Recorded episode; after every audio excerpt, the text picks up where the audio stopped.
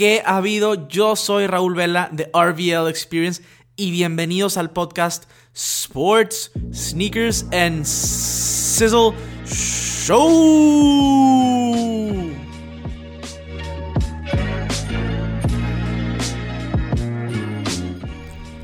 Ok, en este episodio vamos a estar hablando de todo lo que sucedió en All Star Weekend incluyendo el tema del Dunk Contest, que estuvo súper controversial otra vez, incluyendo el partido y el nuevo formato, incluyendo todos los sneakers que salieron en, este fin de semana, que es un fin de semana muy codiciado para, en, en cuanto a temas de sneakers a través de los años, y este fue especial también.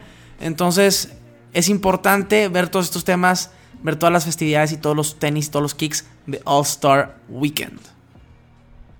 Si tú eres nuevo en este gran podcast, sugiero que te suscribas al podcast, que lo compartas con tus amistades, que me sigas en redes sociales, arroba RVL Experience. Si, sale, si le pones RVL va a salir, si le pones Raúl Vela, inclusive va a salir. Búscame en redes sociales, en Instagram, contesto mensajes directos, eh, subo contenido diario, además del podcast. De igual manera te sugiero que te suscribas a mi canal de YouTube Sneakers Cisleros con doble Z. De esta manera puedes tener contenido y estar cubierto de todas las plataformas habidas y por haber. Ahora sí, antes que nada vamos a empezar este episodio, pero les recuerdo que vayan a ver el video de las diferencias del Yeezy 700 B2 y el 700 B3 que está por allá en el canal de YouTube. Les tengo una sorpresa también muy chida que viene muy muy pronto para YouTube. Entonces ese es el pequeño anuncio. Pero ahora sí vamos a comenzar con el episodio. Eh, en general se vivió una gran experiencia este All Star Weekend, algo muy diferente porque el formato cambió del partido, el formato cambió, el Dunk Contest estuvo súper entretenido y controversial. Eh, de esos de que se van a hablar por años. Y, se lanzaron unos muy buenos kicks. Eh, yo tuve la oportunidad de estar en la Ciudad de México en un evento que organizó Jordan Brand, el primer evento de Jordan en México. Este, un, happening de, básicamente las festividades de All Star Weekend. Eh, bastante, bastante chido. Pero bueno, a ver, vamos a platicar del formato. Generalmente todos los, o sea, los All Stars eh, de, por ejemplo, el de béisbol, pues el partido no es tan codiciado verlo. El Home Run Derby sí lo es. El Pro Bowl en la NFL definitivamente yo creo que jamás lo he visto. O sea, así de tanto me interesa. No es tan entretenido. El tiempo en que lo hacen como que nada más no, ¿no? Eh, el juego de estrellas de la NBA siempre ha sido un showcase increíble siempre ha sido eh, importante porque están todos los mejores jugadores, todas las estrellas, eh, todos los outfits nuevos que utilizan, los tenis nuevos que, sacan, que usan. Es más espectáculo, creo yo, que otros deportes.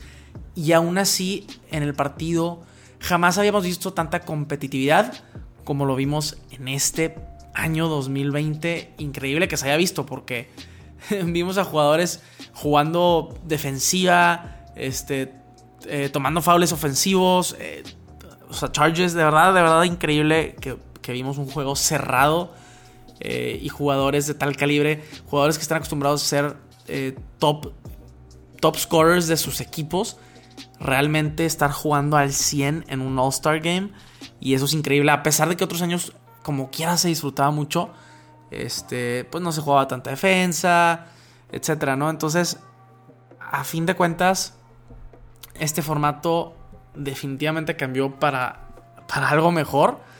Y, bueno, a continuación les voy a explicar qué, es, porque a lo mejor no, no, entendieron o no lo vieron para saber cómo es el formato. El formato cambió de un tradicional partido de cuatro cuartos, donde simplemente se juega a ganar, como un partido eh, regular de la NBA. Pues bueno, ahora cambió. Ahora cambió y, y eran inicialmente los primeros tres cuartos. Los primeros tres cuartos que fue... El primero lo, gana, ganó el equipo de Lebron. Y cada cuarto ganaban 100 mil dólares para, dar a, beneficios, ¿no? Entonces gana el equipo de Lebron.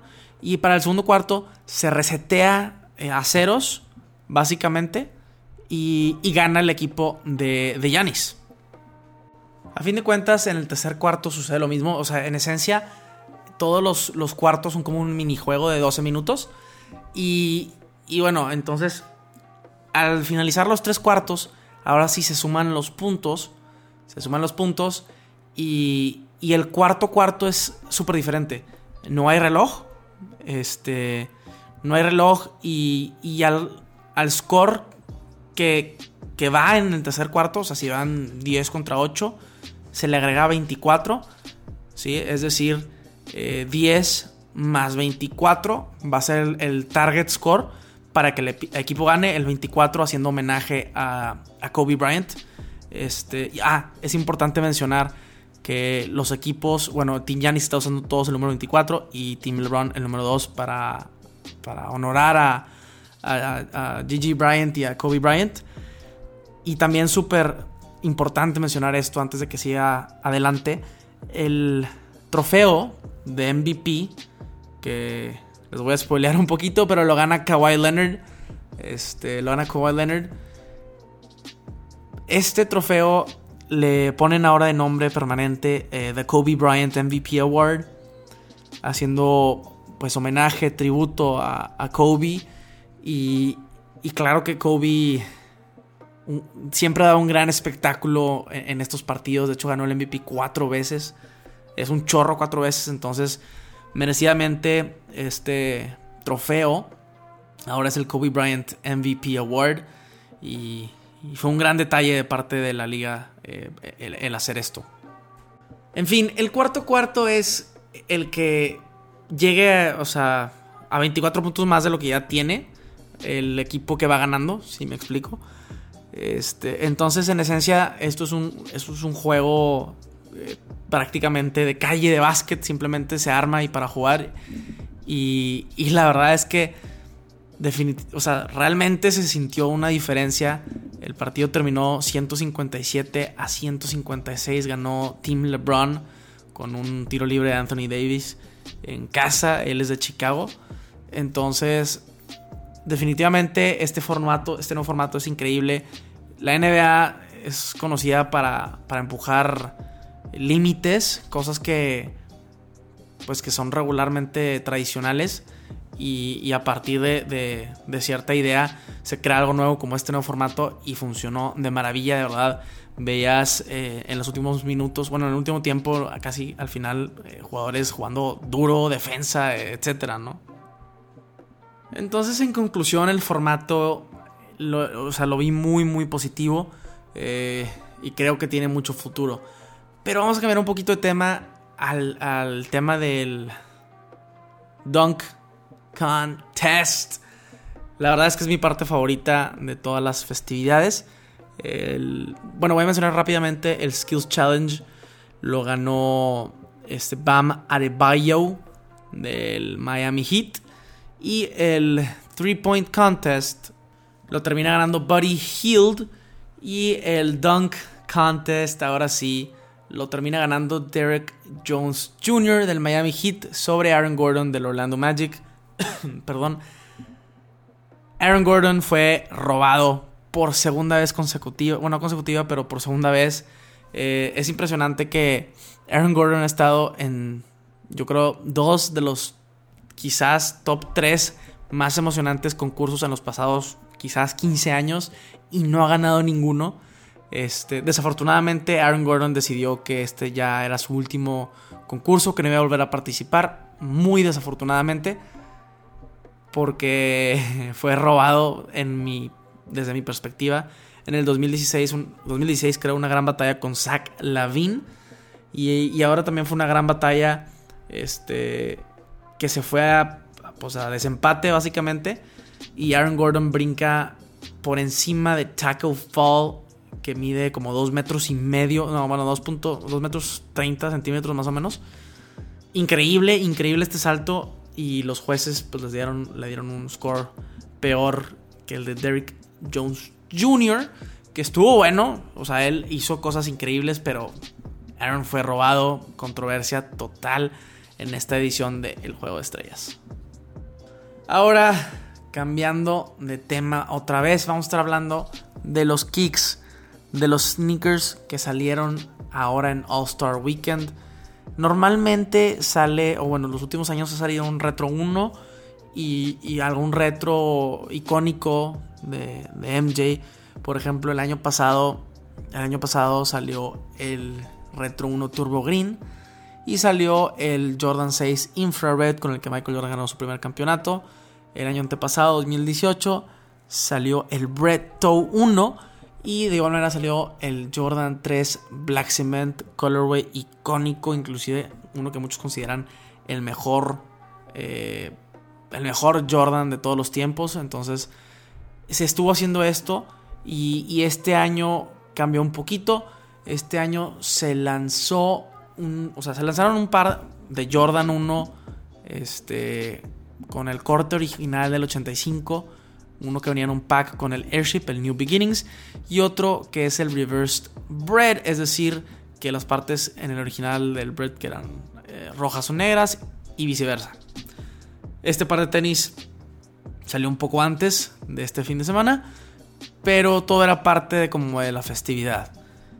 De igual manera, en este fin de semana salieron los Yeezy Quantum Basketball, cantidades super limitadas, solamente en Chicago. Sucedió lo mismo con el Jordan 5 Off-White, solamente en Chicago. Entonces no lo estoy metiendo como que a wow, grandes este, lanzamientos, porque solo muy pocos tuvieron acceso, pero ustedes saben que fueron grandes lanzamientos.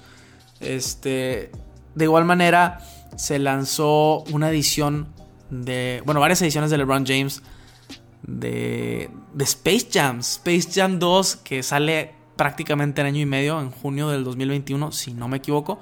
Falta demasiado, pero ya se están lanzando los sneakers de Space Jam. Eh, se lanzó una edición de los Monstars eh, de LeBron 17 y se, lanzó una versión del Toon Squad del LeBron 17 Low, que esa está increíble. Me gustaría conseguir esa, está muy, muy buena. Pero es increíble, es increíble estar viendo este tipo de sneakers este, justo antes, digo, justo antes, un año y medio antes del lanzamiento de la película. Pero bueno, agradecidos de que, que nos dieron estos sneakers porque están muy, muy chidos.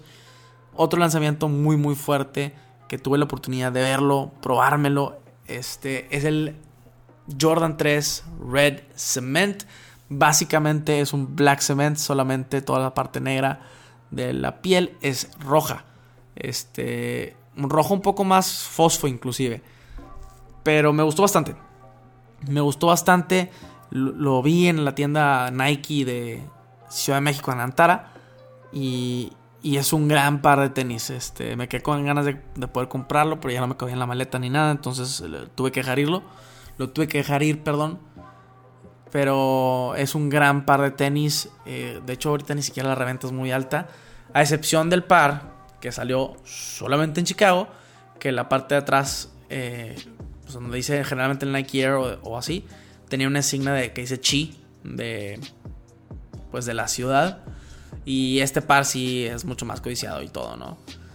Se me olvidó mencionar también que el 14 de febrero salió un par de Jordan 1 fascinante, increíble, el UNC to Chicago en teoría era solo de mujeres, pero pues ya saben, es un gran colorway que si te quedan los de mujeres, pues deberías haber ido por ellos. Eh, están increíbles, eh, van de la parte del talón con colores UNC, todo negro, hasta la parte del toe box en rojo. Eh, es un gran par de tenis y tuve la oportunidad de verlo en persona también y me llamó mucho la atención. Creo que todos estos tenis, el Jordan 3 me gustó mucho, pero creo que por la significancia que, tiene y nostalgia. Para mí, el tema de, LeBron 17 Toon Squad es uno que me encantaría. Me encantaría tener en mi colección y, creo que para muchos sería un gran par para tener. Que estar al pendiente porque voy a tratar de conseguirlo a futuro. Pero bueno, cisleros, esto es todo por el día de hoy. Quiero hacer un recap corto para platicarles del formato nuevo, los sneakers que salieron, que tuve oportunidad de ver y que tuve eh, oportunidad de no ver. Eh, como menciono, de lo mejor es el LeBron 17 Low Toon Squad, pero ese Jordan 3, el Red Cement es especial. En StockX no está muy caro. La realidad de las cosas es que la versión normal, no la versión eh, Chicago, está a buen precio. para que puedan ir a, checarlo si les interesa eh, en, StockX. Pero bueno, nos vemos en el próximo episodio. Espero que lo hayan disfrutado. Les les agradecería mucho si pueden compartir este episodio con sus amigos. Nos vemos en el próximo. Sizzle out.